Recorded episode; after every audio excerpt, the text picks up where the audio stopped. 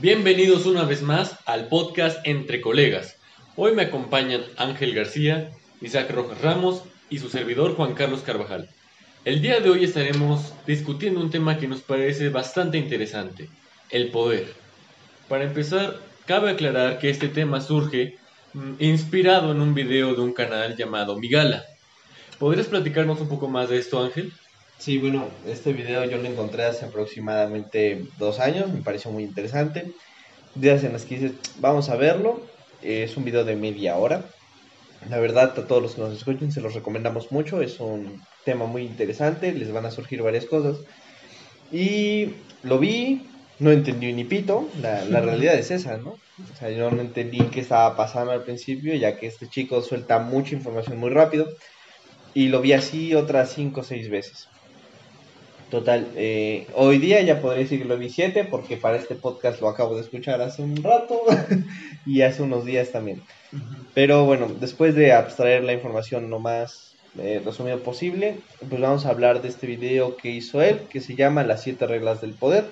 Vamos a tocar algunos puntos, vamos a tratar de hacerlo un poquito más entendible para todos, eh, abstraer un poco más de información, pero siempre les recomendamos ver la fuente original, ya que su video es muy interesante. Sí, entonces, pues empezamos, ¿no? Con las reglas. Nuestra primera regla es que existen dos tipos de poder, el normalizador y el represivo. Y bueno, empezamos hablando con el represivo, ya que es el tipo de poder más débil que existe, ¿no? El Según- más débil y el más común. Ajá, y el más común. Bueno, no, yo siento que el normal es el más común, ¿no? No, porque el día a día estás peleando con el represivo. Eh, bueno, vamos a lo más simple, ¿no? En el represivo tienes a tu jefe, el que sea quien te está diciendo qué hacer, a tu mamá, luego tienes a la policía, bueno, los, los tres poderes ya sabes, ¿no? Luego ya está el presidente y todo el tiempo estás bajo un poder represivo, algo que no haces porque no puedes. Tienes muy marcado qué es lo que no debes de hacer. Y el normalizador es... El algo normalizador que- es algo con lo que andas cargando y que difícil y que realmente nadie tiene el control sobre el poder normalizador. Y es algo que ya queda en la sociedad y es algo que andamos haciendo día con día. Para los que no sepan, el poder normalizador es aquello que ya vemos de una manera normal, que simple y sencillamente no hacerlo sería raro. Ejemplo, pues vestirnos, eh, lavarnos los dientes, o sea, son cosas que hacemos simple y sencillamente porque se dicta a la sociedad y que es lo normal. Muy bien. Entonces, en su opinión, a ver, tú, Isaac, ¿cuál es más fuerte, normalizador o represivo? Ya viéndolo de esta manera. Pues es que el normalizador es algo como, pues como lo dice el nombre, normal, entonces no lo siento que sea O sea, fuerte, que solamente siento que está presente, pero para mí el represivo es el más fuerte. O sea, para ti es más fuerte que alguien te diga, no asaltes un banco, por dar un ejemplo. Haga- que alguien que te diga, no, güey, ¿por qué saliste a la calle sin ropa? Por el que es el ejemplo que... ¿tú sabes qué poder normalizador tenemos mucho? ¿Cuál? El cubrebocas.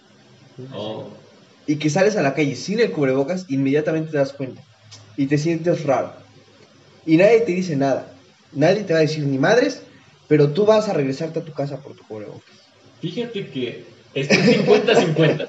¿Por qué? Porque puedo decir que sí, personalmente yo que tengo familiares eh, que se dedican mucho a la salud y esto, eh, sí, yo sí soy así, yo sí agarro y digo, no mames, yo tengo que salir a la calle con mi cubrebocas.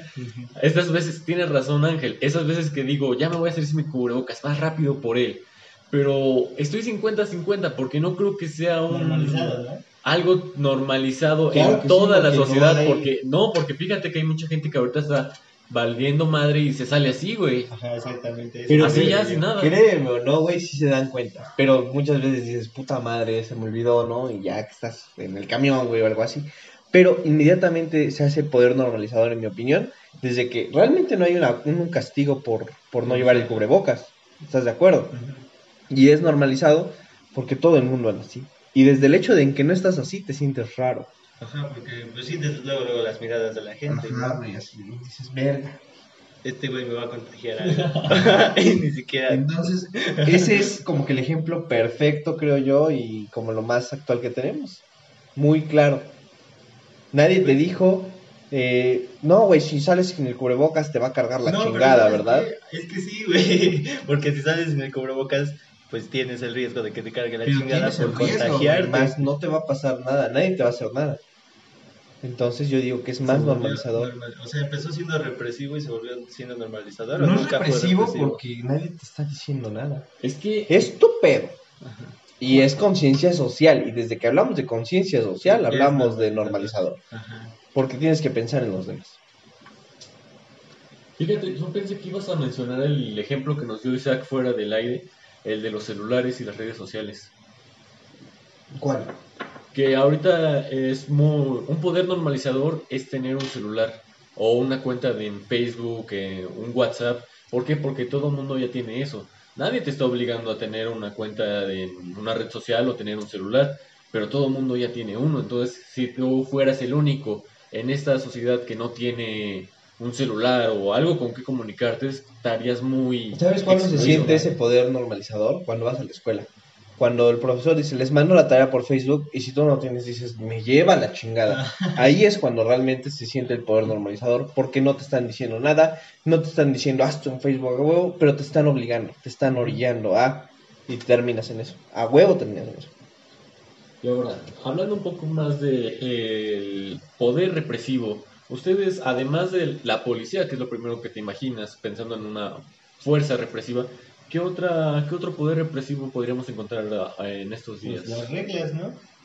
Las reglas, no sé, desde tu casa eh, Pero- o en tu en el país más bien. Pero recuerda que el poder represivo es que si no lo haces, mm, hay un castigo de por medio. Sí, desde tu casa reglas. con tu mamá desde pequeño. O sea, Ajá. para mí desde los maestros y todo el pedo. No haces la tarea, te castigan. ¿no? Reglas. O sea, son puras eh, reglas que te ponen, como dice Isaac. Pero más allá de una regla en la que tienes que hacer esto, es si no haces esto, pasa algo. El poder represivo trabajas porque yo te lo estoy ordenando, porque alguien te está obligando. Inclusive un trabajo forzado bajo amenaza de muerte es poder represivo. En teoría es el más débil de todos. ¿Por qué? Porque en cualquier momento En cualquier momento te volteas. dices, a ver, ya no Sí. quiero ser repre- Sí, güey, estás, estás reprimido. reprimido. se me fue, perdón. Estás trabajando y puedes renunciar, güey, o, o inclusive lo que sea, güey. Hasta podría ser que te estén amenazando y en cualquier momento dices, bueno, ¿en qué momento pues le puedo poner en su madre a este cabrón, no? Porque ahí se, re- se reduce a violencia o al no hacer caso, a que te valga madre. Por eso es débil y el normalizador no. Porque nadie te dice nada y tú solito empiezas a caer. Yo creo algo que no deja bien claro el video, o tal vez yo no lo entendí, es qué tipo de poder es un gobierno. Un gobierno Sí, o sea, cualquier gobierno, o sea, un, ¿cómo se llama? Una dictadura derecha, o una... izquierda. Ajá, cualquier gobierno, un gobierno de dictadura o Muchas una veces democracia. siendo normalizador, güey, porque es algo en donde tú sientes que no puedes hacer nada. Pero eh, si se quiere pasar de verga, o sea, mira, tienes los dos tipos en un gobierno, depende mucho de, porque por ejemplo, ahorita que metieron impuestos y más pedos, desde ahorita tú podrías decir, es que no puedo hacer nada contra ello, entonces ya lo ves como normalizado. Ah, normalizado. Sí, güey, porque es algo contra lo que no puedes atentar y que vas a hacer porque es lo normal. Te vas a quejar y de todo, pero lo estás haciendo. Y represivo ya es cuando tienes a la policía en las calles y ese pedo. Ya más de una dictadura. Ah. Cuando no te dejan, pues, expresarte y nada. Entonces, pues puede ser de los dos tipos. Bueno, eh, eso sería conforme a la regla 1. Pero si nos pasamos a, a la regla 2, que es no hay poder sin jerarquía, ¿ustedes qué opinan? Pues es como el ejemplo del edificio que mencionaba, ¿no? Un edificio todo mal. más adelante. ¿No es ahí? ah, cabrón. Bueno, pequeño spoiler de lo que se viene más adelante. Pequeño spoiler. Pero a ver, es yo creo que en sí, yo sí lo razono que tiene un poco de razón, güey. Es como. Pues como una. ¿Cómo expresarlo? Como. Como si nadie pudiera actuar sin un líder. O bueno, un grupo de personas no puede actuar sin un líder. Es que, güey, no puedes tener el poder si no eres el líder. Así de fácil. O sea, eso se refiere con jerarquía. Que Sí, si yo tengo el líder, ya soy la punta de la jerarquía, ¿no? Es que mira, yo también veo que es necesario una jerarquía porque si tienes muchas personas pero no tienen una dirección, no van a llegar a nada. Tiene Como que haber alguien. Exacto, es como si los tienes ahí, ¿qué, qué, qué hago con ellos? Necesito a alguien que los dirija, que les diga qué hacer o a dónde ir, para que ya en base de ello, pues comiencen a trabajar, comiencen a hacer algo, si no van a quedarse estancados. Si lo analizamos desde el punto más frío y seco de la, de la oración, es no hay poder sin jerarquía. Realmente, ¿el poder qué es? Pues el poder es aquel que tiene más que los demás, ¿no?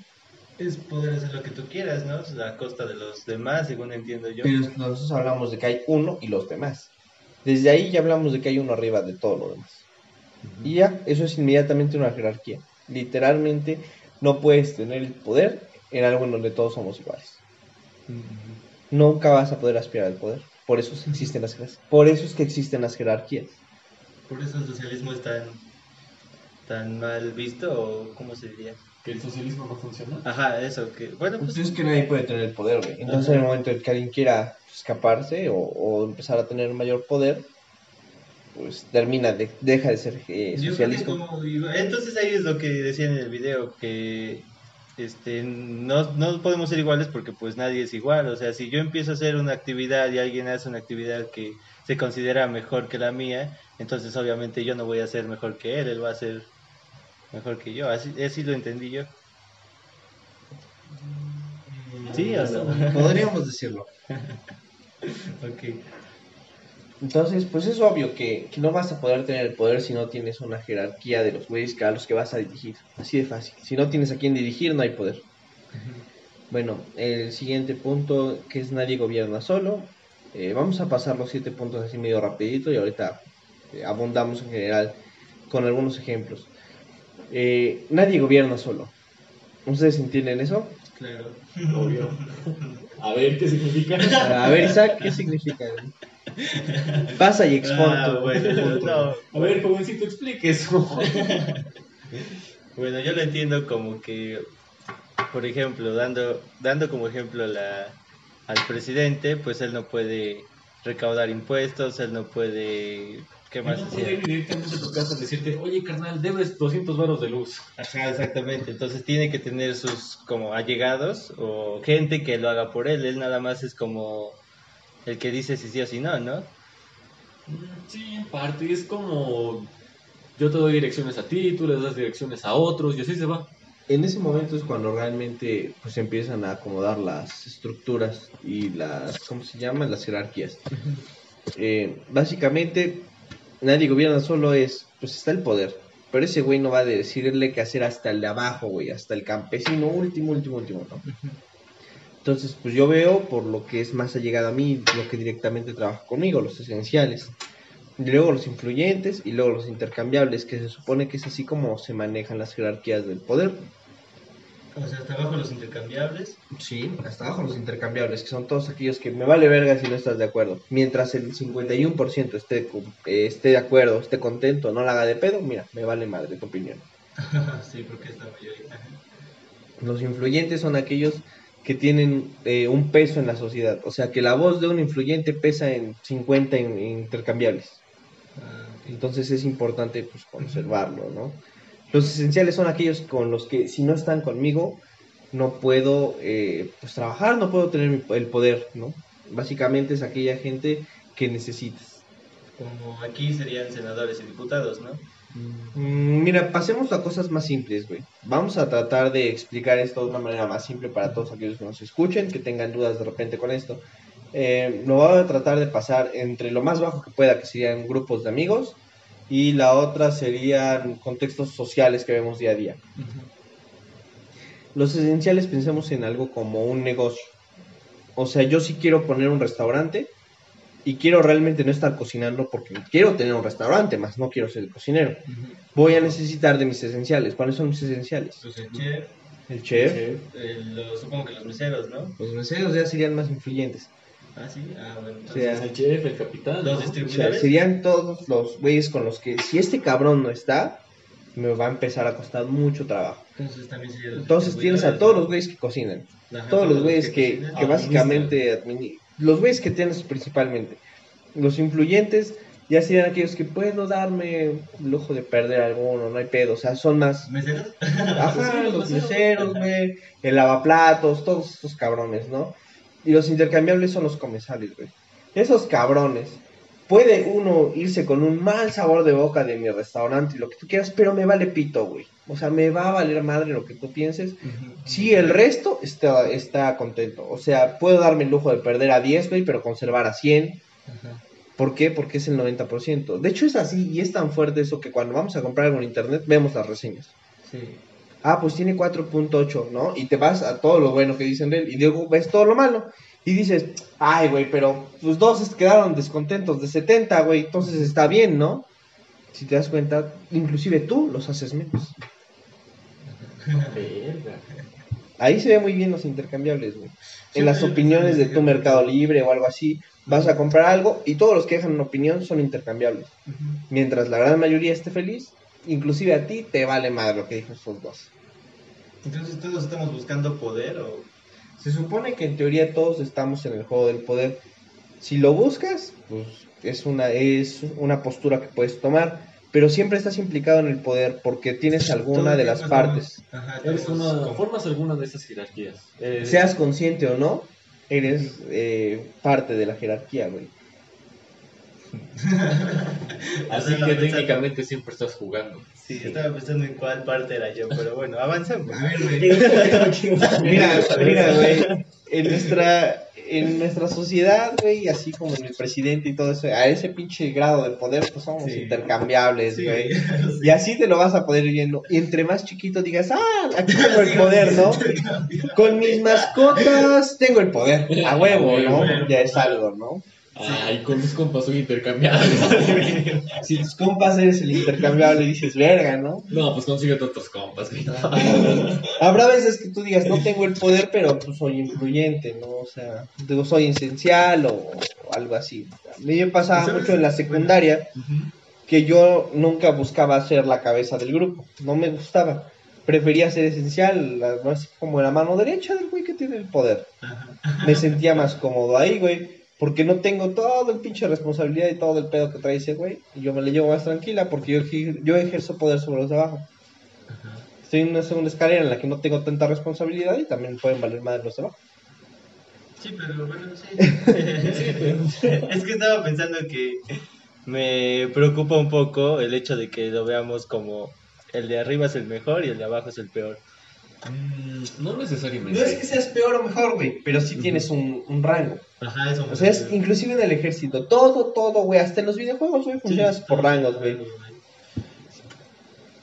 Todo está en pirámide. Todos buscan el mejor rango en los videojuegos, güey, Sí, güey, o sea, si tú lo buscas, inclusive, eh, ve, Inclusive ve, pensemos figura, en, ¿no? esta madre, güey, inclusive en los videojuegos se ocupa, güey, el poder lo tiene la empresa desarrolladora del juego. Los esenciales son tus programadores y trabajadores, güey. Los influyentes son aquellos streamers y demás que hacen populares estos juegos. Y los intercambiables son los pobres pendejos que lo consumen, güey. Tú a las 3 de la mañana. Ajá, ese, ese, güey, tú a las 3 de la mañana, güey, jugando LOL, eres intercambiable, güey. El día que tú quieras puedes dejar la plataforma, güey, y te juro que a Blizzard le va a valer verga, ¿no? Si es de Blizzard, ¿no? A Riot Games, perdón, le va a valer verga. Es más, va a meter más anuncios de YouTube de juguemos videojuegos. Sí. Así de fácil. Entonces, básicamente esa es la escalera de poder. Para todos los que nos escuchan, se los recordamos. Hasta arriba el poder, después van los esenciales, los influyentes y los Es intercambiables. una pirámide, básicamente. Es una pirámide. Entonces, lo, lo que hay más son intercambiables, hay menos influyentes, menos esenciales y solo uno en el poder. Sí, ¿verdad? Nunca hay dos en el poder. Nunca. si no, no es el poder, güey.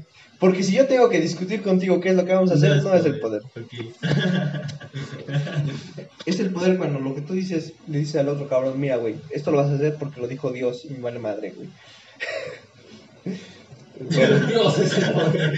Dios el poder, a la verga. Cuatro, el poder busca un balance. ¿Se acuerdan de eso? Este que creo que era uno de los más complicados. Ahí va lo Es del sí, edificio que tú decías, güey. Mira, ahí, ¿se acuerdan cuando dijimos que pequeño spoiler? Bueno, aquí ya, ya llegamos Aquí a ya ese llegamos a esa parte. Eh, piensen ustedes en que vamos a querer parar un trompo. De verdad lograr, sabemos que es imposible parar un trompo en la punta. Ok, ok. sí, o sea, imagínense Sí. un trompo o sí, yo creo que un trompo es el mejor ejemplo y quieran pararlo en la punta. Obviamente no se va a poder. porque tiene un chingo de peso hasta arriba y muy poco abajo. Eso no se puede.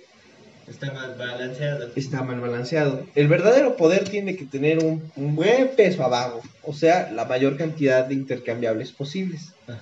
Menos influyentes, menos esenciales y solo algo en la punta. Entonces- Imagínense que todos tomáramos las decisiones que se van a hacer en el gobierno. Eso que quería hacer AMLO de votar, si, si ¿cómo se llama? El tren Maya y El Tren Maya y su puta Consultas ciudad- ciudadanas. Ajá. Chingas a tu madre, güey. Jamás nos podríamos poner de acuerdo. No. Imagínate que dijeran, no, güey, pues aquí no nos vamos a levantar hasta que todos estemos de acuerdo. No mames, pues nunca nos vamos a Nunca levantar. nos vamos a levantar, güey. Entonces es más fácil que un güey en el poder diga, ¿sabes qué? Se va a hacer esto. Y me vale madre, ¿no? Pues es lo que terminó siendo el Sí. Tren Maya. A mí no me preguntaron, ¿no? Le preguntan iba a unos cuantos. Y en todo caso le preguntas Sí, a los esenciales. Sí, ni siquiera los influyentes, ¿o sí? No, güey, los influyentes corren y te servirán, pero no son tu base. Y en caso de que un intercambiable, bueno, muchos intercambiables empiecen a volverse influyentes y la el número de que de repente crece. tuviéramos eh, una pirámide bien rara, güey, con eh, intercambiables más o menos, güey, un chingo de influyentes, poquitos esenciales, tres en el poder. Pues hace un desmadre, güey, no se puede gobernar esa madre. Entonces, en ese momento el poder Tienes Digo, que el- reducir la cantidad de influyentes, reducir la cantidad de esenciales y hacer más intercambiables. Entre menos, mejor. De hecho, eh, ahí se acuerdan de lo que vimos de los partidos políticos. Normalmente, bueno, sí se acuerdan, ¿no? ¿Cuántos partidos políticos hay en las elecciones, más o menos? Puta, como Cuatro, cinco. cuatro o cinco. Cuatro o cinco. Bien. Bueno, no partidos políticos, sino candidatos. ¿no? Menos son los candidatos. Pues es que sí Es son que los luego- candidatos del partido, pendejo. Pero luego- Pero no se lían, güey, los El, partidos el se Bronco, güey. El Ah, bueno. por ejemplo, el independiente, se ve qué pedo. Bueno, A eso me refería. tenemos eh, cinco opciones, ¿no? Ajá. Pero eso nos conviene más, güey. Imagínate que solo hubieran dos partidos, Como en Estados Unidos. como en Estados Unidos. Pero entonces, ¿por qué Estados Unidos? Bueno, entonces, sigue ¿Sabes por qué, continuando. por qué le conviene más a la gente, más bien al güey que busca el poder, que sean más partidos políticos? Pues porque los votos son más para él. ¿no? Se reparten, güey. O sea, yo, por ejemplo, en Estados Unidos, con el 40% de votantes, puta, güey, ya valió madre, porque el otro güey, eso quiere decir que tiene el 60. O tiene más que Y yo. automáticamente ganan, ¿no? Entonces, en automático dices, me está cogiendo. Ajá. Muy fácil se ve, güey. O sea, de repente dices, no mames, güey. O sea, ese güey no le va a ganar ni a, ni a chingadazos, ¿no? Y aquí en México pasa algo muy curioso, güey, lo mismo. Eh, los güeyes que van a votar por el Bronco, que van a votar por el por X o Y partido político. Solamente hay dos que realmente pelean, ¿no? Que dices, no, pues antes era el PRI y el PAN. Esos dos siempre están peleando. Sí. Uno de esos dos va a ganar. Los otros, güey, son de chocolate, decían. Ajá, tenía las, la- los, las barras muy abajo, ¿no? Sí, sí, güey. Era como de, pues, ¿quién va a pelear a tu partido chiquito? Ajá. Básicamente eso. Entonces, si yo, si yo aquí en México, güey, tengo el 40% de, de votantes, es bien fácil. Ya chingué casi, casi. Porque digamos que el Bronco, güey, tenía el 10%. Entonces, eso quiere decir que ya cubrimos el 50%. Digamos que el otro cabrón tiene el 30%. Digamos Sylvester Gordillo, porque no me acuerdo quién más participó. Y Ricardo Anaya tiene el 20%. 20, 30, 10. Y yo tengo el 40%. Ya gané, güey. Ujú. Y no está de acuerdo la gran mayoría de la población. Pero me vale madre. Ya gané. Ya gané. Cierto, no está de acuerdo, no, no, O sea, no está de acuerdo en que yo gane la gran mayoría. Pero sí más gente votó por mí que por los demás. Entonces hay muchas veces en las que dices, güey, votar por el Bronco es una pérdida de tiempo. Pero, o sea... Está la opción, sí, pero es una pérdida de tiempo, porque ni a putazos va a ganar, es casi anular el voto. Pero sin embargo, anular el voto también es parte de lo que dices, ¿no? De que, pues, 40%. Y además dices, ay, Otro- güey, otro y el otro 15%, 5% o anuló el 5%. voto, güey. Ya, gané, güey. No está contenta, la gran mayoría, pero me vale madre. Ya gané. Ya gané. Entonces, eso es lo que hacen en Estados Unidos poniendo solo dos partidos. Sí, güey, cuando solo hay dos partidos es mucho más reñido, güey. Porque aquí sí el 51% elige. Y además en Estados Unidos, no sé si se acuerdan, pero la democracia es rara, en mi opinión, porque la opinión de Nueva York pesa más que la de Minnesota, güey. Ajá, mira, lo que pasa es que... No, no- no tengo muy claro cómo es. Solamente sé que cada país como que vale cierto estado. puntaje, ¿no? Digo, Mira, estado. no, rápido, Ajá. rápido es, es algo muy ¿no? raro. Es como de que, ¿sabes qué? Es lo que decía Ángel. Cada uno de los estados tiene Más cierto peso. poder. Hay unos que tienen más peso que otro. ¿Por qué? La verdad no sé. ¿No es Pero el por chiste- número de gente? No. El chiste es que, mira, por ejemplo, si en un estado ganó un Trump, por decir algo. Ah, no, pues ya, los puntos de este estado se van para Trump. Pero en este otro estado ganó Hillary Clinton. No, pues ya así se van, güey. De hecho, dato curioso, en las últimas votaciones de Estados Unidos, eh, más gente apoyaba a Hillary Clinton, pero Trump ganó los estados más esenciales. Mm, a ver. Me acuerdo que la proporción era casi algo así, era como 51 contra 49, un poquito Pero más, un también, poquito menos. bueno, yo, enten- yo también tenía entendido que eso pasó porque mucha gente no votó. O sea, porque mucha gente estaba diciendo, no, pues ya va a ganar ese güey, y ya, ¿para qué voto? Pero yo creo que si esa gente hubiese votado, pues ya, sí jalaba, ¿no? O, o no sé. Pues es que aunque hubieran votado, si no lo hacían en el estado importante. Entonces, no. Sí, güey, o sea, es, es culero, güey, porque decir, ay, güey, la opinión de los güeyes de Tlaxcala me vale pito, ¿no? O sea, imagínate aquí en México sería así como de, Tlaxcala me vale madre, eh, Baja California me valen pito, ah, pero, güey, Guadalajara, Monterrey y Ciudad de México valen cinco, güey. No, Como si fuera un pinche tablero, güey. Ajá. Sí, sí, sí, güey, o sea, en los tableros en los que, eh, pinche país vale un punto, güey, pero este Está otro vale cinco. No, ya, bueno, ahí sí, pues estados o países. Ajá.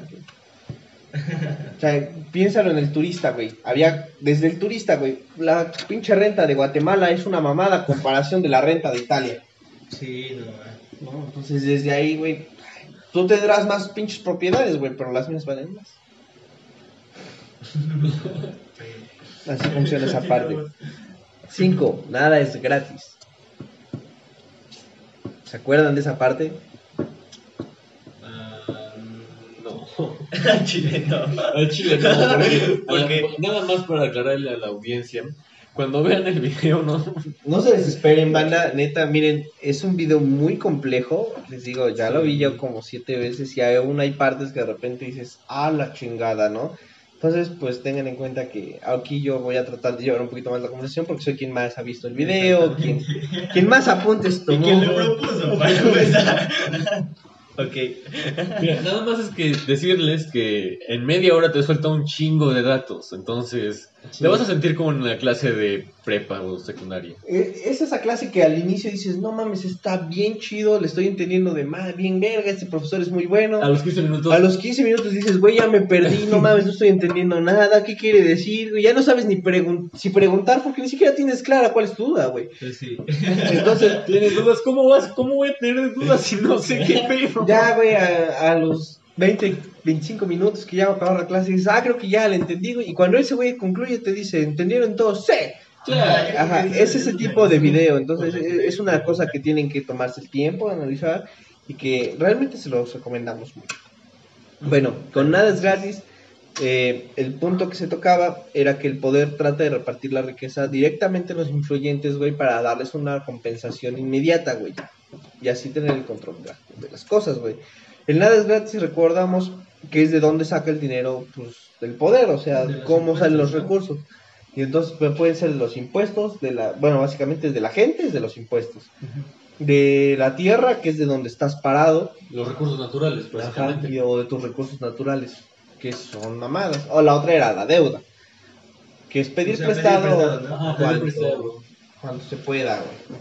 Pues vimos ese ejemplo en la historia, vemos ese ejemplo en la historia de México, ¿no? Con que cierto gobierno, el de Santana me parece, Ujú. le pide dinero prestado a países A como Inglaterra, pueda, a Francia. España, Francia, y sabemos que pues Inglaterra y España dijeron, ok, no hay problema, y Francia vino, invadió y... Es que básicamente, imagínate, güey, que yo les pido dinero a ustedes dos, güey. No, pues te pido 50 varos, güey, ¿no? Y a ti igual. Tú dices, ah, bueno, ¿no? Y, y de hecho eso pasa en nuestro día a día. Yo un día les digo, ¿saben qué? No les voy a pagar. Coman verga, güey, yo no les voy a pagar. Me vale madre lo que ustedes piensen. Si ustedes se ponen al pedo, puede salir más caro el desmadre, güey, ¿no? O sea, de verdad te peleas y algo. Y muchas veces, aquí esta frase es muy común. ¿Cuántas veces se le han dicho, ay, güey, me costó 50 varos ver ese, güey? Por 50 varos me libré de ese cabrón. ¿Cómo, cómo, cómo? Sí, el que, ay, güey, nunca la has escuchado. Ajá. Cuando tú te peleas con alguien o hay temas de dinero involucrados, mucha gente ha dicho, ay, güey, por 50 varos me di cuenta que no era mi amigo. Ah, ok, ok. Ajá. Ajá. ¿no? Entonces, me vale madre. Y realmente te vale pito recuperar ese dinero. Ahora, que si yo me pusiera el pedo contigo y nos agarráramos casi a chingadazos, dirías, güey, eso no valía 50 pesos. Y entonces termina siendo más caro el pedo, güey, de que si yo te rompiera la nariz o que si algo nos pasara, güey, a los dos. Que realmente pelear por eso. bueno, sí. Entonces, básicamente es lo que pasa con la guerra. Si tú decides invadirme, ¿cuánto es de que vengas hasta acá, güey? De armas, de gente, De recursos. de recursos, güey. A que yo te diga, me vale madre. Y si te pongo en la madre, peor tantito, güey, porque ya quedaste perdiendo. Pero cuando, bueno, sí, es que me acuerdo que cuando un país pierde tiene que pagar la guerra, ¿no? Prácticamente. Como el Tratado de Versalles. Ajá. Son casos. Sí, ¿no? Porque Alemania pagó la guerra. Pero bueno. Entonces, muchas veces, güey, va a valerte madre. Y la otra es aliarte en alguien más grande, güey. Porque si somos dos hermanos, güey, que yo te pido dinero prestado y te digo, güey, no te puedo pagar la chinga, y tú me la haces de super pedo, mi mamá, güey, te podría decir, ¿sabes qué, güey? No le cobres a tu hermano. Y te la pelas, güey, porque ella me perdonó la deuda. Y es ahí donde entran las Naciones Unidas, güey. Ajá, que las Naciones Unidas tienen el poder de decirte, no, güey, no le cobres a este cabrón, pobrecito, güey, ya perdónenle sus deudas, no mames, no, No tiene nada, velo, güey. Velo, güey, no puede ni respirar. Entonces, pues ahí es cuando las Naciones Unidas se meten.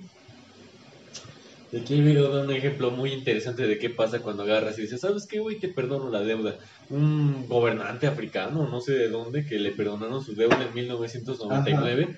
¿Y qué hizo este güey? Pues, se agarran más deuda. Tú sí, pues. Sí, Bien, me pero- vas a volver a perdonar. Ajá, güey, porque yo soy el que tiene la deuda contigo y de repente me voy. Ahora a ver a quién le cobras, güey. ¿Al siguiente? Así. Ah, pues así sucede con los bancos, ¿no? Ajá. Es como de... Según tengo entendido, los bancos, si un vato tiene una deuda millonaria o algo así, pero se muere a la verga, güey, ¿a quién le cobras? ¿Es en serio? Sí, güey. Que es algo así, ¿no? De hecho, No, eh, de hecho con, los, con las casas pasa lo mismo, güey. Bueno, no sé si actualmente ya se puedan heredar estas deudas, pero al menos antes, güey, por ejemplo, mi papá sacaba una casa, güey, y al año se moría, güey, puta, la casa quedaba pagada en automático y no me la quitan. Porque él te debe, yo no, güey. Ah, no. No, Verga, güey, pienses, no, sí, no, güey, recomendamos pues es que- a la gente probar, no, es- No, pero es que así se pueden generar muchas estafas, ¿no? Bueno, en... ¿Cómo, güey? Ah. ¿Quién muerte, güey? Ajá. Pues sí, güey. Sí, no, güey, pero no es tan fácil. Y fingiendo muerte o matándolo de a de veras. Eso pasa con los seguros, güey. ¿Cuántas veces me he visto que alguien mató a alguien por, por Para su seguro, seguro? seguro de vida, güey. Pues es una trama clásica de telenovela de, ah, voy a matar a don Aldolfo para quedarme con la hacienda. Entonces, te digo, esa es la otra, güey. Seis, no existe el poder aislado. ¿Algo que decir? Que estoy de acuerdo.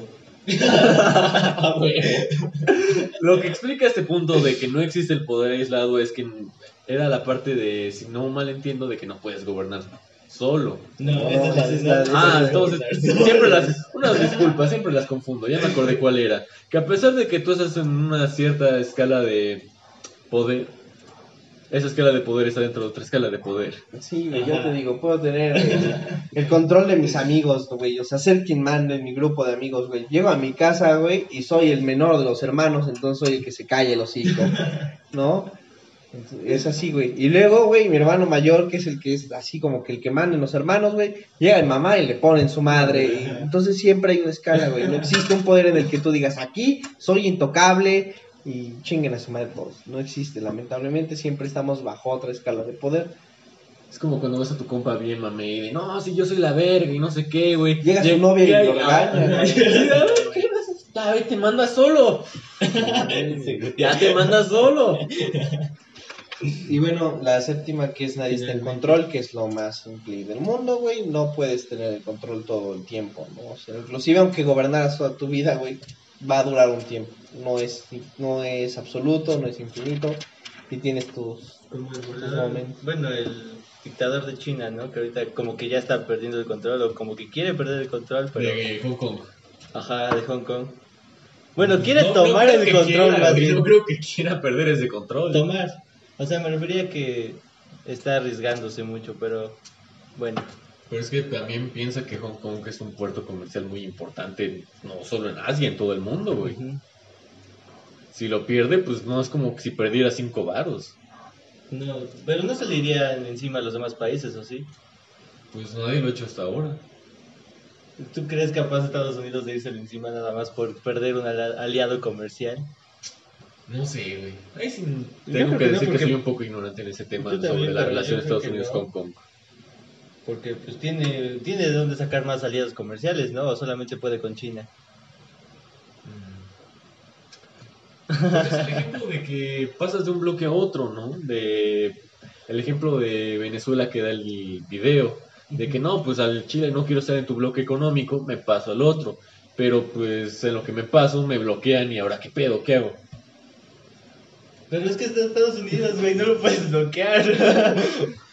Pero siempre, lo- o sea, tal vez no lo puedas bloquear, güey, pero siempre nos podemos decir, ah, pues nos agarramos a chingados si quieres, güey. Porque pon tu, eh, Estados Unidos sea una superpotencia, ¿no? ¿Y qué otra potencia sí tenemos de ese nivel? Aparte de Rusia y China. Que ya tienes las tres, güey. Ajá. Cualquier pedo que haya, y de repente Estados Unidos quiere decir, ah, pues yo voy a los putazos contra este pobre pendejo, ¿no? Y Rusia puede decir, ah, pues yo lo voy a defender, que realmente me vale madre este pinche país culero, güey. Simple y sencillamente es el pretexto para ponernos en la madre. Porque me interesa todo lo que tú tienes, güey. Y si yo logro derrocarte, vencerte, me quedo con todo. Nunca jugaron este juego de gusanitos, güey. El de la computadora o el celular, en donde estaba el pinche gusano grandote y los chiquititos, güey. Ah, el sí, güey. ¿Cómo se llama ese pinche juego? Es Eh, bueno, lídero. Es lídero. Iba a decir Agario, pero esa era una de pelotas. Ese es el de pelotitas. Pero es lo mismo, ¿no? Es la misma idea. Entonces, güey, tú podrás ver que un pinche pelotota anda correteando un chiquito y nada más, si también tienes el mismo nivel, dices, pues voy a ver si la caga, güey, y ya me lo chingo, güey. o sea, no me interesa el chiquito, me vale verga, güey, cuántos puntos me va a dar, güey. Pero el grande, si yo le doy en su madre, hijo de puta. Ahí no este, interfiere la regla de del dinero, de nada es gratis. Ajá, o sea, pues, continuando con el ejemplo, este, dos potencias se quieren dar en la madre por una tercera. Bueno, no exactamente por una tercera, Por pero otro país. por Los recursos. recursos son países terceros. Ajá. Entonces, no interviene lo de nada es gratis haciendo que a ninguna de las dos le convenga meterse. O sea, que las dos pierdan dinero, pierdan Ajá. más dinero peleando Ajá, por ese país. es. No, porque que- no estoy peleando por el país, estoy peleando contigo. Porque te digo, gane o pierda el país, me vale madre, güey. Lo que me interesa es que yo te gane aquí. Porque ahí sí voy a sacar ventaja, güey. A ver, entendiéndolo, es como el país tercermundista no es como Es el pretexto. Es el, ajá, es como el pretexto, es, es la vía hacia ti. Imagínate, güey, que soy un pinche bravucón, güey. Y, y quiero ponerle en la madre al niño de primero o de primaria. Y yo, güey, soy un cabrón que siempre ha tenido unas ganas, güey, de ponerte en tu madre, güey, así, pero fabulosas, güey. Y jamás me has hecho nada porque, pues, no te conviene, güey. ¿Cómo hago para ponerte en la madre? Ah, pues voy y defiendo al chiquito, güey. Y a ver si muy cabrón, güey, nos damos en la madre. Te vale madre el niño chiquito. Ajá, el niño otro güey. me vale madre, güey. Yo lo que quiero es darte en la madre a ti, güey. Sí, es que. ¿Y ¿Sabes qué es lo culero? Que el niño, el niño chiquito nada más se va a quedar así como de, bueno, a ver qué pedo, qué pasa. Y si el niño chiquito es inteligente, dice, pues me vale verga lo que puede incluso inclusive molestar al grande, porque sabe que el otro, güey, lo defiende, güey. Sin embargo, Venezuela no va a hacer eso, ¿o sí? No, Venezuela es algo más complicado. Venezuela tiene un chingo de pedos. Obviamente, entre menos escalas, eh, es más fácil tratar de mediar ese pedo, güey. Pero ya pensándolo en países y potencias, obviamente es mucho más complejo, güey. Hay un chingo de cosas que intervienen. Es un ejemplo muy burdo el que te Sí. pongo para que se entienda, ¿no? Bueno, esas básicamente son las siete reglas del poder. Ahora quisiéramos tocar algunos puntos que me parecen interesantes y hablábamos de los partidos que ya mencionamos, ¿no? Que, que entre más partidos haya, menos influencia tengo que tener en la gente, menos. Irónicamente. Y puedo controlarlo todavía más, porque mm, ¿cuál es el partido este en el que participaban los maestros aquí en México? ¿Se acuerdan? Alianza. Sí, ¿no? No. No era el Ciente. No, pero ese es. Pero, Ese es- ah, no, pero güey, ese fue- pero sí, son claro. agremiados de cierto partido. No me acuerdo si es el PRI o el PAN, uno de los dos. Me suena que es el PRI, pero la verdad. Creo que era el PRI. No pero el punto es que tú, güey, como eh, pues, jefe del sindicato, el que tiene el poder ahí, dice, ¿saben qué culeros van a votar todos por este partido? Y entonces ya es una buena base que tengo, güey, más manejable. Verga, güey, sí me Re- acuerdo vas reduciendo población, güey. Sí, he visto unos cuantos ejemplos de eso, güey. Y entonces con el soborno, mira, güey, con el soborno, güey, eh, la compra de votos y qué otra cosa. Y pues, tus agremiados es más fácil controlar todavía la gente que va a votar auténticamente por ti. Ya cada vez son menos y es más fácil manejar. O sea, para, bueno, poniendo el ejemplo aquí en México otra vez, para ganar las elecciones, lo que hacen es irse por los que, bueno, lo que hizo este presidente fue irse por los, lo, la gente que era mayoría, ¿no? Sí, bueno, en general son la gran mayoría de pobres, güey. No sé si. Ajá, porque pues ahorita la, la gran mayoría es pobre y pues, ¿cómo haces para ganar? Pues haces que la, la gran mayoría vote por ti, que son los pobres. Ahora hablemos de lo... Bueno, sí, no, pero vamos a hablar ahorita de los impuestos, que es el tema con el que realmente surgió la idea de hablar de esto, porque aquí nos empezamos a preguntar sobre los impuestos nuevos de Mercado Libre Ah, sí. y todo ese pedo, ¿no? Eh, ya vimos para qué sirven los impuestos, son con lo que, que es, es el dinero que va a tener el poder para poder manejar todo lo, lo que necesite y, y hacer funcionar la pinche máquina esta, ¿no? Ahora, se supone que como nos lo plantea este chico de- del canal de Migala, es que existe una relación ideal de impuestos y que hay de dos. Si yo te cobrara el 20% de tu salario en impuestos, es más fácil que digas, no, ni madres, güey, prefiero vender pollos en el mercado, güey, que ahí el dinero es bruto, o sea, el dinero que gano es... Y entonces puedo trabajar, güey, sin que me estés chingando la madre. Así de fácil. Si tú me cobras muchos impuestos, yo no voy a trabajar. Para ti. No, no voy a trabajar para ti. Voy a buscar la manera de trabajar y quedarme el dinero para mí. Pues eso crearía más corrupción, más... Este mercado negro, ¿no? De hecho, no sé si vieron que existe la frase de que la ausencia de un mercado libre existe- eh, crea la necesidad de un mercado negro. No, pero Y se, usó mucho porque está valiendo verga mercado libre. Y entonces, ah, eso que nos estaban comentando, que, que van a surgir muchos como microempresas que van a hacer lo mismo que Mercado Libre, que van a funcionar de intermediarios para pasar el producto de un lado a otro, pero en realidad, ajá, no van a pagar impuestos y pues, Y es que tenía de dos opciones Mercado Libre. Una, hacer lo que hizo Xbox y, ab- y absorber ese, ese putazo de impuestos a los jugadores. O pasárselos directo, güey, hacer, ah, ¿sabes qué, güey? Me están cobrando de tanto por ciento de impuestos, así que eso lo vas a pagar tú. Pero el pedo de hacer eso es que las ganancias del otro güey disminuyen y la cantidad de gente que va a usar Mercado Libre ahora para vender es menos. Y eso es lo que pasa con Uber, que las ganancias, digo, los impuestos se las pasó a, se los pasó a los, a los socios. Pero yo no sabía que Xbox había hecho eso. Sí, Xbox absorbió las deudas. Bueno, no la deuda. Pero ¿qué, qué es lo que orilla o qué es lo que hace que una empresa haga el uno o lo otro? La absorción, güey, por ejemplo, si yo ganara así un, digamos que yo tengo una empresa y que gano así un chingo, güey, ¿no? Que, que un producto lo vendo 10 veces más caro de lo que me sale a mí hacerlo. Por ejemplo, las picafresas, güey. ¿Quién sabe en cuánto salga a hacer estas mamadas, güey? Pero pues ha subido el dólar un chingo, güey, así. Y todo ha cambiado, güey. Ha habido una inflación de la verga, güey. Y las picafresas siguen un peso. Eso quiere decir que estos cabrones tienen una ganancia brutísima, güey. ¿Por qué? Porque desde, güey, no mames, estoy ganando 20 veces más de lo que me cuesta hacer este producto, ¿no?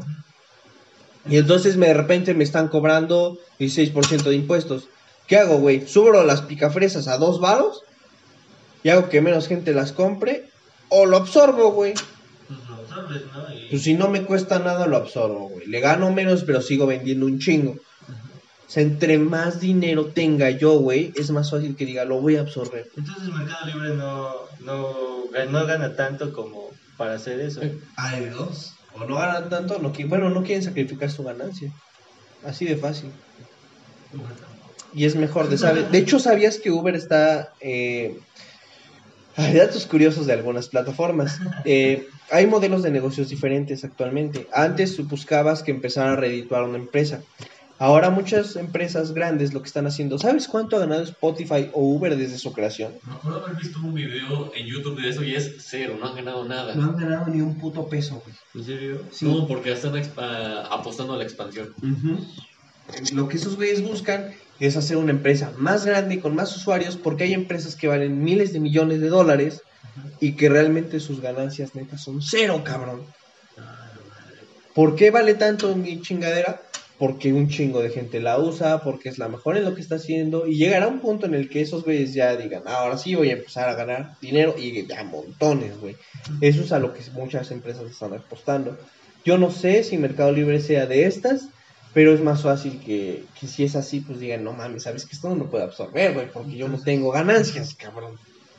Oye, no había entendido ese pedo hasta, hasta ahorita. Es por eso que deben escuchar este podcast muy informativo para todos aquellos chavales. Recomiéndennos. Recomiéndennos. Bueno, entonces básicamente la relación de impuestos, entre mayor, eh, te- entre más te cobre, güey, la gente va a empezar a salir del mercado libre. ¿Y dónde van a vender? En su Facebook, en Marketplace, güey. ¿Cuánto te cobra Marketplace de comisión? Cero, cabrón. Esos güeyes te ponen, tu, tu- subes tu publicación, alguien la compra, se contacta contigo, te da el dinero a ti, yo te doy el producto. Eso es un mercado negro, güey. Porque no paga impuestos, ¿no? No pago impuestos, no está declarado nada, güey. Completamente oscuras, cabrón. Verga, entonces, ¿por qué es que existe Marketplace en primer lugar? ¿Quién lo va a mediar, güey? Ah, ya. Con eso dices todo. Facebook no gana. Facebook, ¿cuánto te cobra por usarlo? Ni madres, güey. ¿Cuánto te cobra por venderlo? Ni madres, güey. ¿Dónde está su ganancia? En la información de tus datos. Sí, güey. ¿Fue Facebook o quién fue el que vendió datos? Sí, fue Facebook. Ah, pinche Facebook. Entonces, ahí es donde esos güeyes están ganando dinero. Por mí, güey, me vale verga que tú no pagues impuestos, güey, porque eso ya yo no te estoy cobrando de eso. Mercado Libre sí te está cobrando por comisión, por manejar, por ese pedo. O sea, no es. Imagínate que Mercado Libre realmente fuera libre y te dijera, tú vende lo que quieras, güey. Lo único en lo que yo voy a ganar, güey, es en tu información personal, en lo que te gusta comprar y en lo que te gusta vender. Porque con esa información yo empiezo a mediar y empiezo a meter publicidad. Que es básicamente el modelo de Facebook. Me acabo de acordar de un tema que tratamos igual fuera del aire. Y es que el poder. Bueno, bueno, estábamos hablando de cómo ciertas influencias pueden no afectarte si simplemente las ignoras. ¿Cómo cuál es? Por ejemplo, eh, la mayor forma de reprimir algo decíamos que es ignorarlo. Ah, sí, ok. Entonces, por ejemplo, con este pedo de los impuestos de la chingada, güey, lo peor que le puedes hacer al gobierno es decir, ¿sabes qué? Voy a quitar mi tienda de Mercado Libre. Ya no voy a vender por ahí. ¿Por qué? Porque me está pegando los impuestos. Mejor empiezo a vender, pues en las sombras, güey. Escondidas. Y, sí, pero pues empresas súper grandes no pueden hacer eso, como a todas las demás que les cobraron, ¿no? Como Walmart. O sea, no pueden simplemente decir, no, pues desaparezco y ya, porque pues... Las empresas más medianitas, chiquitas, güey, que no están pagando impuestos y de repente dicen, ah, ¿sabes qué? Me voy a declarar este año para que todo sea... Sale de este pedo y dices, no, todavía no. Me voy a esperar, eh, me voy a seguir así, güey, me vale ver, güey. Tú haz lo que quieras, güey. Y cuando veas, ya me fui del país. Ah, ojo ahí. ¡Ojo ahí! Entonces, pues así es como funciona este pedo. Así es como te liberas. No. Pero, Ah, iba a comentar rápido que también otra forma es que cuando alguien te quiere imponer una ideología y tú la ignoras, no está ejerciendo tu poder, su poder sobre ti. Porque recordemos que todos tenemos poder. Como dice el video al final, donde haya un ser humano hay poder. Todos y nosotros tenemos en diferente medida cierto poder para ciertas cosas. Si yo un día llego y te digo, güey, el color morado es el mejor de todos. Si no piensas igual que yo, estás pendejo. Estás ejerciendo mucho poder sobre mí. morado. Y no solo una poder- secta de morado, güey. Poder represivo, güey. Ah, o sea, es No es como... represivo, güey, porque no te estoy... No, no te dije amenazando, te voy a madrear, güey. Te dije que estás pendejo. Pues eso. Estás pendejo, güey. Pero Y es no agresión, ¿no? Pero no, no estoy haciendo nada, güey. Si, si tú sientes agresión y la necesidad de compartir conmigo, entonces se vuelve normalizador. Lo normalizas. Pero si tú agarras y dices, no, pues este güey está pendejo, ¿por qué llega y me dice que le mama el color morado? A mí me, gusta el... madre. A mí me gusta el azul, chinga su madre, ¿no? En el momento en que tú dices, me vale madre, perdió el poder sobre ti. Ojo ahí, ojo, otra vez. Es como, me acuerdo perfectamente que vi una discusión en Facebook que tengo todavía en la mente, que es de una persona que se está quejando de, ah, es que tú eres la... Un... Están peleando dos sujetos y alguien le dice, tú me haces enojar, eres la peor escoria de persona que haya encontrado, tú, tú, así como que le hizo, hizo mucho énfasis, eh, le hizo mucho énfasis en el hecho de que tú eres una persona que me hace enojar mucho. Ajá. Y la otra persona simplemente ¿De le verdad? respondió, oh, significa que tengo poder sobre ti, gracias por darme ese poder sobre ti. Ah, no más. Y fue como de, no mames, cabrón. Y el otro güey se emputó más. Sí, se emputó más, pero ¿sabes qué es lo peor? Que viéndolo con este análisis yo pienso que esa persona tenía razón. Sí, güey, si te afecta, tienen poder sobre ti. Si te afecta, tiene poder sobre ti. Depresivo. o normalizador, güey, me confundo mucho. Todo depende, güey. ¿Eres consciente? Ah, ok, si eres consciente, pues ya. Podrías decir que es más represivo. Si lo haces de manera inconsciente, entonces es normalizador, porque ni siquiera te estás dando cuenta de lo que está haciendo el otro cabrón sobre ti. Por ejemplo, hace eh, algunos meses se hizo un paro aquí en la Benemérita Universidad Autónoma de Puebla por la muerte de unos estudiantes y, bueno, de un estudiante de medicina. No, no, no eran dos, Dos. era uno de la UAP y uno de UPAEP. Bueno, el punto es que de la noche a la mañana se hizo un paro. Y yo le decía a Isaac, no sé tú, güey, pero yo me podría haber muerto y no tengo el poder para hacer lo que hicieron estos cabrones. Entonces hay de dos. O esto tiene intereses políticos o quien se murió no era cualquier cabrón. Y todos los estudiantes empezaron a marchar y salieron y hicieron un desmadre, güey. Y todos participaron del paro, güey. Cerraron facultades y de todo. Y yo le decía Isaac, ¿y qué es lo que están peleando? ¿Qué es lo que buscan? No sé. Y le podías ir a preguntar a casi cualquier cabrón de la manifestación y decía, no, pues es que buscamos más seguridad y que su puta madre. Dime, ¿cómo verga, güey? Voy a hacer que de la noche a la mañana haya más seguridad. Eso que estás peleando no es el verdadero movimiento de este pedo, Y bueno, porque no se puede conseguir. y No de forma inmediata. Creo que nadie, nadie se preguntaba eso que todos estabas preguntando, que tú nos preguntas ahorita. Y Nadie. eso es normalizarlo, güey. Ajá, nadie. y ya, Y creo que también tiene que ver con que nadie sabía a quién preguntarle. O sea, no había a quién preguntarle. o- El verdadero poder no tiene rostro, güey. Mira, por ejemplo, me acuerdo perfectamente que en una facultad agarraron y dijeron, no, pues necesitamos representantes. Y cuando viste, ya, ya había, güey. ¿Quién los eligió? Ellos solitos. Pues es que. o sea, Ellos dijeron, ¿sabes qué, güey? Creo que viendo de entre toda la gente que hay aquí, soy el más chingón para representarnos, güey. Sí, sí, al chile yo digo que sí. La verdad es que hicieron un desvergue que nadie me podía decir por qué, qué es lo que buscas, de dónde nació, quién lidera este pedo. Mira, a mí no me preocupa tanto eso, me preocupa más el hecho de a qué quieres llegar. ¿A qué carajo quieres llegar? Ajá, güey. Y ya después, no, güey, pues ya teníamos al rector de la universidad marchando con los alumnos, entonces decías, algo, no, no. algo no está bien aquí. Sí, porque se supone que era un paro. Pues de la universidad, ¿no? Pero es que, mira, para empezar, ¿a quién estás reclamando? ¿Al gobierno? ¿A Primero la sí, era universidad? la universidad que te hiciera el paro de, pues, si fuera más seguro, güey, pero pues la neta, ¿cómo le hago, güey?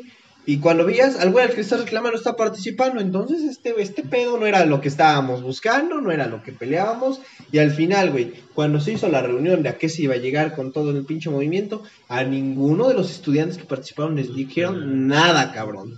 La conclusión y el acuerdo al que se llegó no se supo. No, no se supo. Hoy día me puedes decir, Juan Carlos, ¿hay más seguridad en Puebla? O sea, Chile no sé, güey. Creo que no, creo que estamos igual. Y sabes qué, güey, es algo muy triste, güey.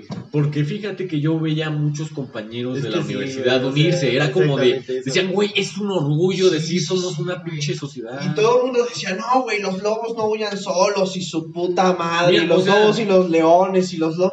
Y todas las universidades. todos se habían unido, güey.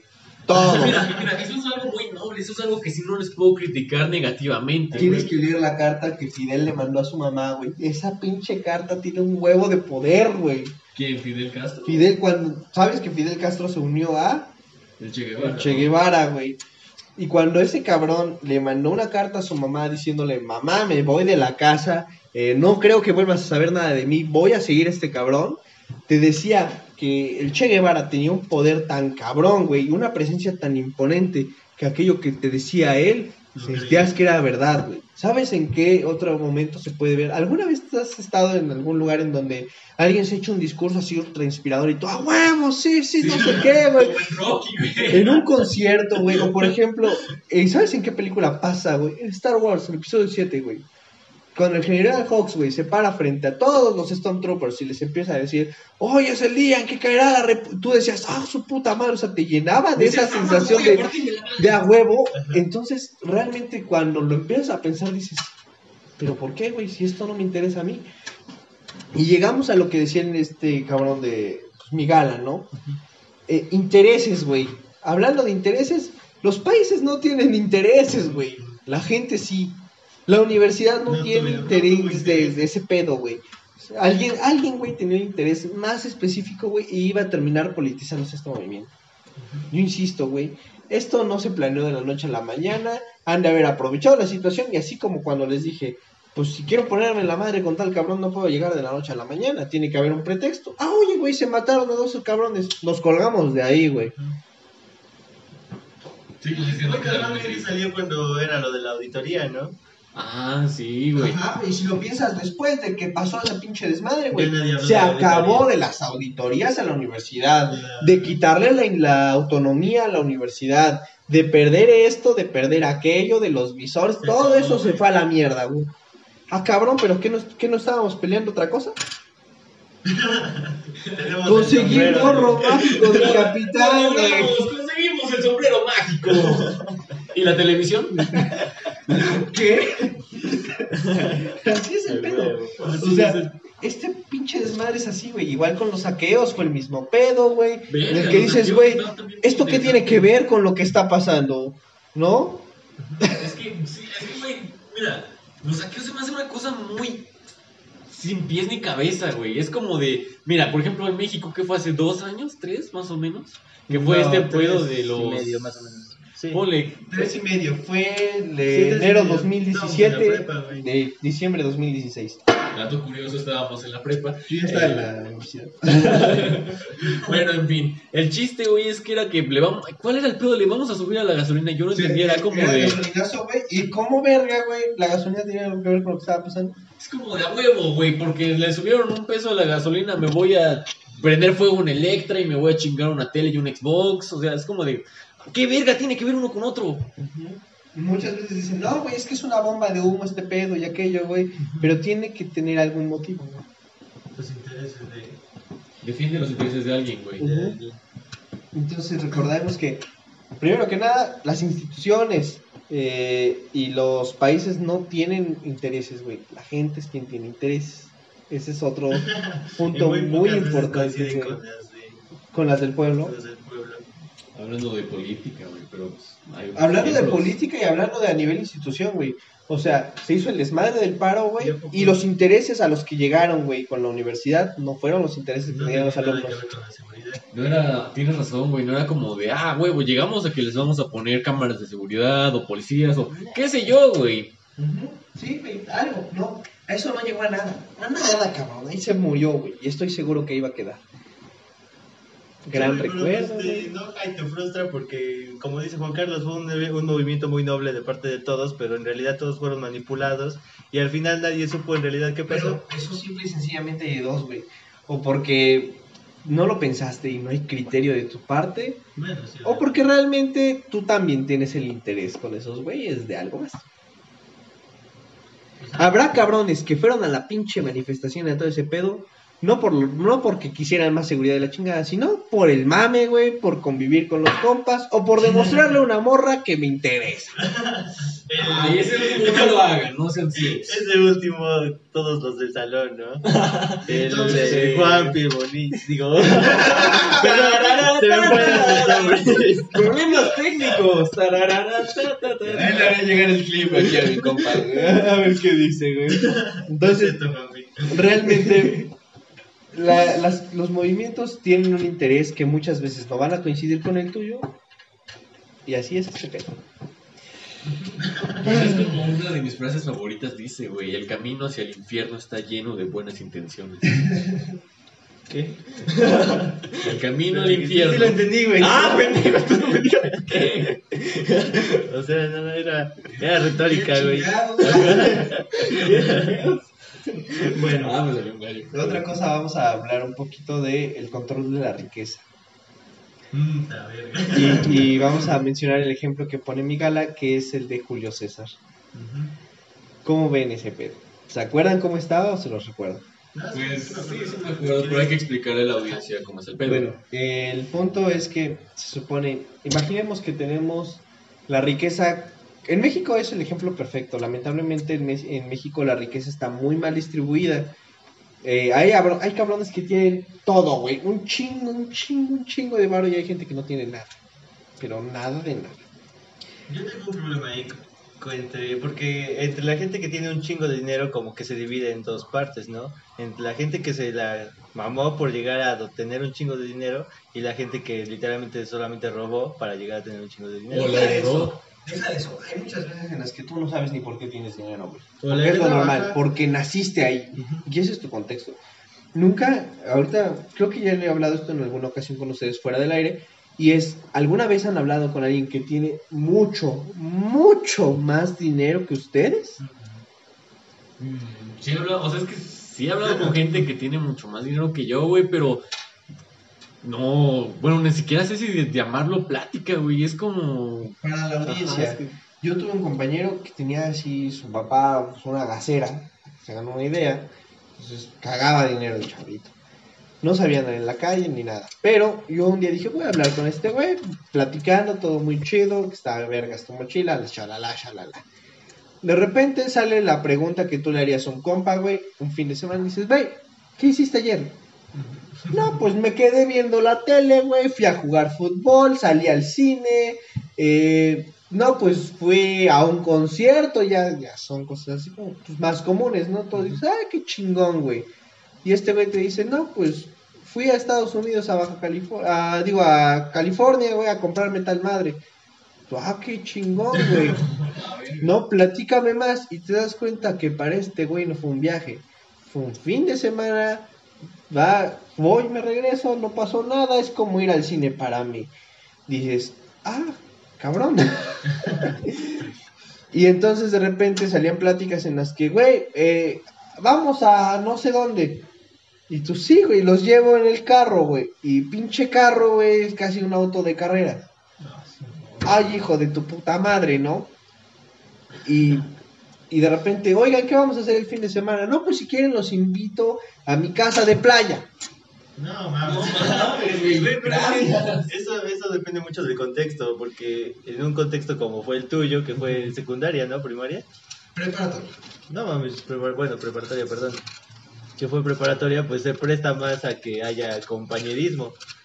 Pero en un contexto más Es que, güey, Normal. ahí te va la otra, güey. Yo, la yo-. Ajá, para toda la ajá, gente que nos escucha y que es de Puebla, No eh, conocerá mejor el pues. Sench. Es donde yo estudié y para todos los que sean de México es la escuela más grande, bueno, la escuela pública más grande de todo el país. Y entonces ahí había gente que según se sentía la pinche nalga cebollada, güey. Y ese güey era un güey súper tranquilito, güey, no se metía con nadie, jamás te presumía el dinero, porque para él era lo normal.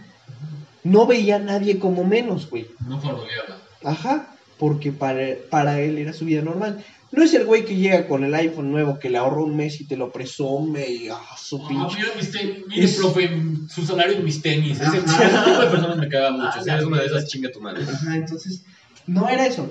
Era un güey que podía llevar el sueldo de tu año, de todo tu año, en un celular, en sus zapatos, güey, y no te iba a decir nada. Te iba a decir, están vergas tus zapatos, güey, aunque los hayan comprado en el tianguis, güey, porque a lo mejor el diseño les le gustó. No es un güey que dijera, ah, pues traigo esto por la tela y me costó un huevo y a lo mejor ni siquiera sabe lo que tiene. Tal vez a ti te mamen las computadoras y, te, y tú le digas, güey, ¿qué procesador tiene tu computadora? No sé. Vas a su casa, güey, y tiene lo mejor de lo mejor, güey. Y ese güey no es ni consciente. Porque es lo que él puede comprarse, es lo normal para él. con tu pinche Intel Celeron.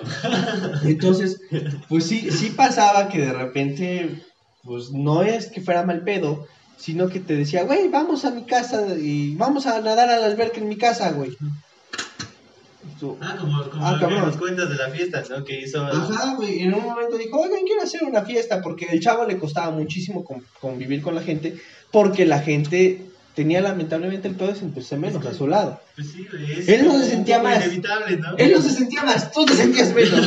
Esa era la realidad, güey. Sí. Qué triste, güey. Entonces, pues una vez invitó al grupo completo a, a una fiesta de alberca en su casa. Nadie quiso ir, güey. Yo te dije, yo- si yo te dijera, güey, vamos a reunir al grupo y vámonos a un balneario, todos van, güey. Pero si, pero si yo me pusiera en el plan de, de, güey, vamos a mi casa, eh, los invito a ese pedo, y me llevaran bien con ustedes también, man. Pero si de repente dices, ah, su pinche madre, güey, ya lo conoces y sabes que no es alguien que realmente te está dando vergüenza ir. No es que te, se te haga presumido en nada, sino que vas a decir, no mames, solo Dios que me voy a encontrar ya. Y cuando creces, esos rasgos se hacen como más intensos, ¿no? Se intensifican. Pues, eh, depende de la persona, güey. Pero siento que puedes vivir acomplejado toda tu vida o simplemente vivir tu vida Bueno, ya. Es de las dos partes. Este es mi bueno. punto de que en México está muy mal distribuida la riqueza, güey. Conoces a tu compañero que tiene ese pedo y también tenía compañeros, güey, que de repente decían, no, pues vengo de trabajar, güey, o que se levantaba a las 2 de la mañana a ordeñar la vaca, güey, para que a las 6 pudiera empezar a vestirse y llegar a las 7 a la escuela. Entonces teníamos, de repente decías, güey, ¿cómo un cabrón tengo al lado a tal, a un güey que caga dinero y del otro lado a alguien que no tiene nada? Entonces, bueno, si redistribuyéramos la riqueza, que es algo que se hizo en Estados Unidos en un tiempo de crisis, pues más impuestos a los, a los ricos, güey, y, y cosas más, más factibles para los pobres, pues ayuda un chingo. Y eso es correcto, pero lo que está mal es lo que llegó a hacer Julio César. No está mal porque dirías, güey, qué buen pedo. Es que Le quitó cosas a los ricos, güey, y se las regaló a los pobres. Sí Si tú haces eso, lo que va a terminar pasando es que los ricos se juntan y te ponen en tu madre. O sea, así de fácil, porque son, te estás metiendo con tus esenciales, que son la parte que sigue en la pirámide y que son los que más rápido te pueden colgar. De quien más puedes mandar a la chingada es al pobre, al. Intercambiable. Así de simple. Pero en el video también mencionaban que hicieron, o sea, la diferencia entre lo que hizo Alemania cuando entró en, digo, Alemania, ¿Crisis? sí. Ah, sí, Ajá, Alemania Estados Unidos y Alemania siguió. cuando entraron en crisis. Alemania siguió, no redistribuyó nada. O sea, esos güeyes siguieron, la crisis empezó a ser cada vez más inevitable, los ricos tenían mucho, mucho, mucho dinero, los pobres ya no, ya se estaban muriendo de hambre, y cuando aparece una figura de, de ¿saben qué? Yo les voy a ayudar en todo, pues güey, es un recurso desesperado, o me uno a este cabrón, o solo Dios qué va a hacer de mi vida, y cuando te unías a Hitler, pues te pues, pasó lo que Ah, pasó. Lo que pasó con Hitler, ah. Sí, güey. Es lo que yo te digo. De repente hay movimientos a los que les falta cara y que puede aparecer de repente un cabrón. de- O imaginemos que, no sé, algún sector marginado. Piensen en alguno. Mm, Los que quieren entrar a la UAP gratis. Bueno, Ah. sin, sin hacer examen. A ver, este es un grupo de... Los exámenes de admisión en cualquier universidad país. cualquier, ajá, en Pero que forman un grupo. Esto pasa. Sí. ¿no? Y que yo les dijera, no, pues, o sea, una cosa es poder decir, "Va- vamos a estudiar un chingo y demás, güey. Pero, pues, lo que decían en algún momento donde yo estudié, aunque todos sacáramos mil puntos, seguiría habiendo la misma cantidad de rechazados. Pues sí. Sí, de lógico. Entonces, es imposible cumplir eso. Pero si yo dijera, güey, sin que estudien ni nada, tenemos derecho a la educación, su puta madre que no sé qué, vamos y, y pues tomamos el control de la universidad, ya es otro pedo, güey. Y todos los que están desesperados van a decir, jalo, güey, porque no tienen nada que perder. Y eso pasó con los pobres y la gente más marginada, la gente que no tenía trabajo, decían, es que los judíos, güey, tienen nuestro trabajo. Ese trabajo que tiene ese güey lo deberías de tener tú. Y así fue como se hizo el mega odio en la Segunda Guerra Mundial. Y Hitler subió al poder. ¿Sí? Ah, la madre, ya no sabía eso. Así fue como pedo. Entonces, controlar la riqueza es algo que hay que saber hacer y es de mucho cuidado porque si te metes con los esenciales y los influyentes puede que tu gobierno valga madre y si te abusas mucho de los intercambiables también esos güeyes te van a colgar de tus pelotas en algún momento. Tienes que saber cómo poner impuestos en los ricos, mover, eh, darle oportunidades a los pobres, güey, pero sin cogerte a los esenciales, o sea, es, es difícil. en ningún momento mencionamos a los, a los ¿cómo se llama? Influyentes.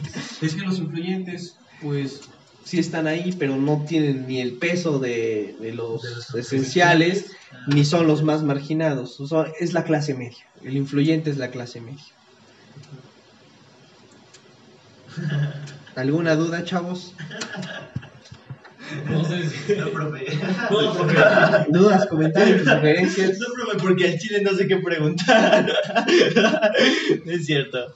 No, todo bien. Mucho, mucho texto. Mucho texto. Bueno, eh, yo creo que aquí ya vamos a empezar a despedirnos.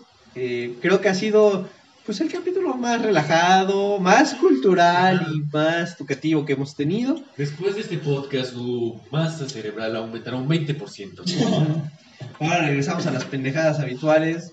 Y bueno, no sé si alguien tenga algo que agregar, si no, vámonos despidiendo. Pues no sé. En conclusión, En conclusión, el poder. en conclusión, el poder es algo en lo que siempre vas a estar involucrado, quieras o no, aspires o no al poder, tomas tu lugar en la pirámide y lo mejor es ser consciente de qué lugar tienes, qué hacer y cómo moverte, ¿no? Sí, en ningún momento lo puedes rechazar. Es algo que está ahí y con lo que tienes que lidiar. Eso es algo como que hay que tener muy en cuenta.